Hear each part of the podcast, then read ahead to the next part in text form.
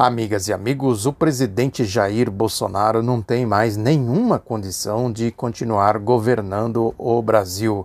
Ele está completamente isolado, ele não vai mudar a sua conduta, porque isso faz parte da sua ideologia, isso faz parte da sua forma de ver o mundo, ver o país, ver o povo, ver gente, é, enfim, a ideologia dele. Mas antes de prosseguir, eu sou Oswaldo Bertolino. Bem-vindas, bem-vindos ao outro lado da notícia. Peço para você compartilhar, para você dar o like, para você comentar aqui no YouTube e também ajudar a divulgar o podcast no Spotify. O Jair Bolsonaro, ele mesmo com todas as críticas que foram feitas a ele recentemente, ele vem reiterando né, os seus comportamentos, as suas práticas, e isso é, vai motivando cada vez mais cobranças para que ele se contenha, para que ele tenha compostura, porque do jeito que está, do jeito que ele faz, do, com os seus métodos, ele não tem nenhuma possibilidade. Ninguém leva um indivíduo desse a sério numa negociação, por exemplo, no âmbito do poder legislativo, no âmbito do poder é, judiciário, os jornalões, os grupos de mídia, né? enfim, ele vai é, ficando cada vez mais numa posição de inviabilidade. Mas daí a dizer que está na hora do impeachment, está na hora do fora Bolsonaro, como se diz por aí, vai uma grande distância, porque tem muito mais coisas envolvidas nesse processo, nesse projeto de poder. O que eles tentam fazer é enquadrá-lo e propor algo nesse sentido de fora Bolsonaro, impeachment já, coisa do tipo, significa também ir por uma linha de isolamento, né? não tem nenhum eco, né? tanto é que a popularidade dele se mantém relativamente alta, conforme mostram as pesquisas, porque a avaliação não é só pelo comportamento pessoal dele, né? O que eles tentam fazer é transformá-lo numa espécie de rainha da Inglaterra para que os outros é, componentes, as outras facções desse projeto de poder né, siga adiante, siga em frente. Nesse sentido, há sim uma blindagem da mídia, inclusive em se tratando do presidente Jair Bolsonaro. Ninguém critica, por exemplo, as medidas que ele vem adotando, que ele vem corroborando, melhor dizendo, no âmbito da economia. A possibilidade de que esse projeto, de que esse programa de governo, de, aí o programa do ministro da Economia, Paulo Guedes, dê algum resultado é, é zero absolutamente zero. E, consequentemente, isso vai criando cada vez mais agravamento na crise. Tem aí esse problema do coronavírus, é que a economia chinesa dá a dinâmica para a economia mundial, pela sua pujança, é, pela, pela sua dinâmica, pelo seu mecanismo de funcionamento. O Brasil, por exemplo, depende fundamentalmente das exportações de commodities para a China, alimentos, soja, milho, essas coisas todas.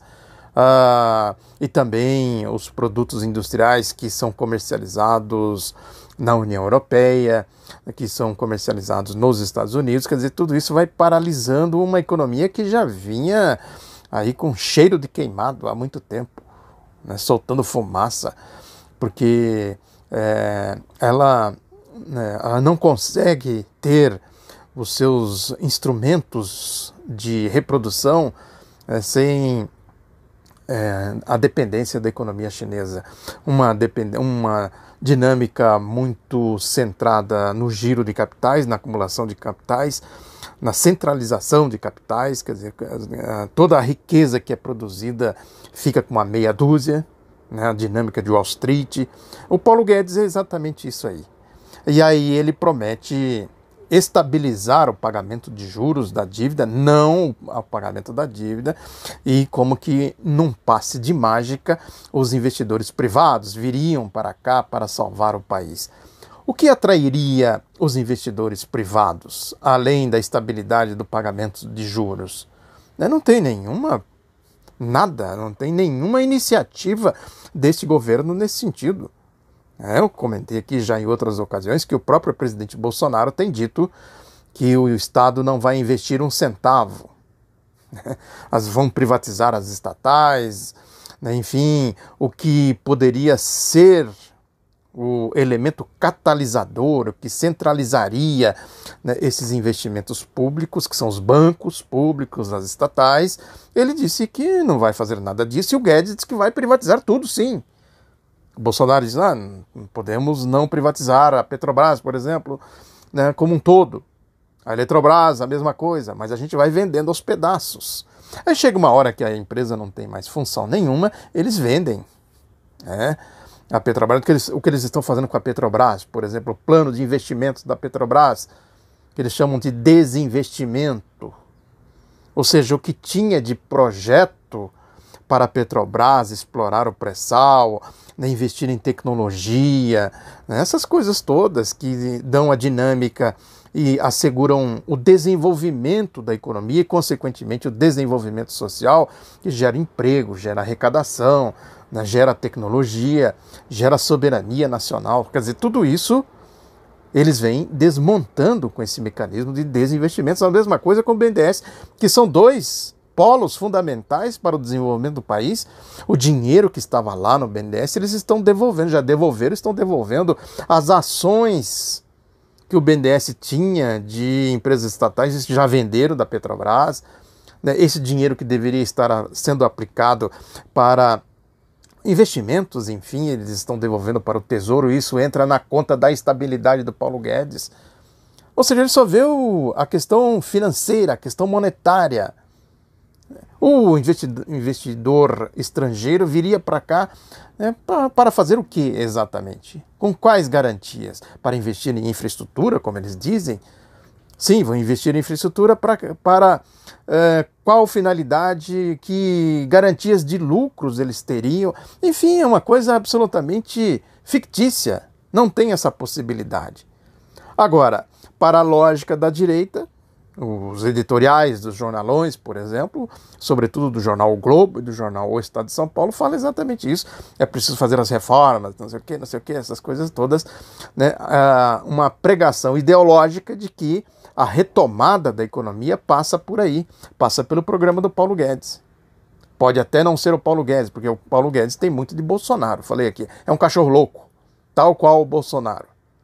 É, e passa fundamentalmente pela outra facção, essa é mais barra pesada que a facção do Sérgio Moro, que é a tentativa de impedir que a esquerda se organize com força suficiente para retomar, retornar ao governo, né, retomar a presidência da República ou coisa do tipo.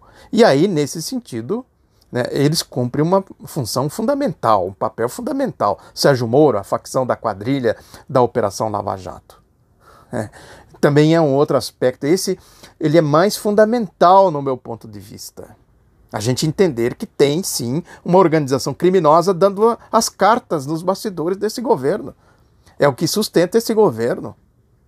É, quando eles ensaiaram aí, é, a trombada, né, iniciaram uma rota de colisão entre uma rota de colisão entre o Sérgio Moro e o Jair Bolsonaro é exatamente uma tentativa de ensaio para ver até onde eles poderiam ir.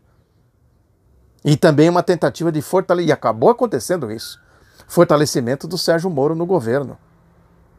É, ninguém fala, por exemplo, das barbaridades, dos absurdos que o Sérgio Moro tem feito, como, por exemplo, abrir, pedir a abertura de inquérito contra o ex-presidente Lula com base na lei da ditadura dos latrocidas, da ditadura militar de 64, perseguindo agora esse movimento recente, mandando também abrir inquérito. É da natureza do Sérgio Moro ser nazista, fascistinha. E esse é mais articulado, é mais fascista, podemos dizer assim, se é que a gente pode fazer. Porque o Jair Bolsonaro é um fascista de fancaria, né? um, um babaca, podemos dizer assim, aí de milícias e tal. O Sérgio Moro não. O Sérgio Moro é um nazistinha. Se a gente pode fazer uma escala de quem é mais ou menos nazista, e pode, concretamente pode, pelas práticas, a gente pode dizer que o Sérgio Moro é muito nazi-fascista, muito mais nazi-fascista do que o Jair Bolsonaro do que o Paulo Guedes, que também é nazifascista, mentiroso, né, enganador. E aí a gente vai para outros ramos do governo. Este ministro da Educação, por exemplo, esse é um nazista. Ele falou numa entrevista que ele deu para o Eduardo Bolsonaro, dois nazifascistinhas conversando, uma coisa deprimente, lamentável, que a gente olha para a cara dos dois e fala: como é que essa gente conseguiu chegar até aí? Como é que essa gente aprendeu a falar, conseguiu ter algum desenvolvimento a ponto de se inserir nas instâncias de poderes, como eles conseguiram? Dois nazistinhas. Aí o ministro chega dizendo: Ó, oh, com esse nome eu vou ser nazista? A questão é a ideologia, a ideologia de fascista, de nazista. Eu sempre falo aqui essa história do nazifascismo, lá daquele povo que eu não posso falar porque o Facebook me censura, o YouTube me censura, mas todo mundo sabe a qual povo né, eu estou me referindo. É, dizia que aquilo era comunista. o, pro, o, problema não era perseguir aquele povo, o problema era a ideologia que estava na cabeça do, dos nazistas, dos nazifascistas. A mesma coisa dessa gente aqui agora. Sim, tem uma ideologia nazifascista. Quer dizer, isso está disseminado pelo governo, a ideologia do nazifascismo, essa ideia de que, essa propaganda deles de que tudo é comunismo está na cultura, que foi desenvolvido o marxismo cultural, que eles dizem, que é nada mais, nada menos do que a pregação do Adolf Hitler. Quem estuda sabe disso. Quem estuda aquele período, aquela história, que é um, uma coisa que eu estudo bastante, né, porque eu considero uma, a maior encruzilhada da história da humanidade. Está, isso está sendo repetido agora do ponto de vista ideológico, importante situar assim. Né? A questão é que qual é a alternativa? Lógico que a, a defesa da democracia, em primeiro lugar, ela é importante e tal. Agora é preciso considerar outras coisas que vão além da questão da democracia, que é o projeto de poder, esse programa de governo.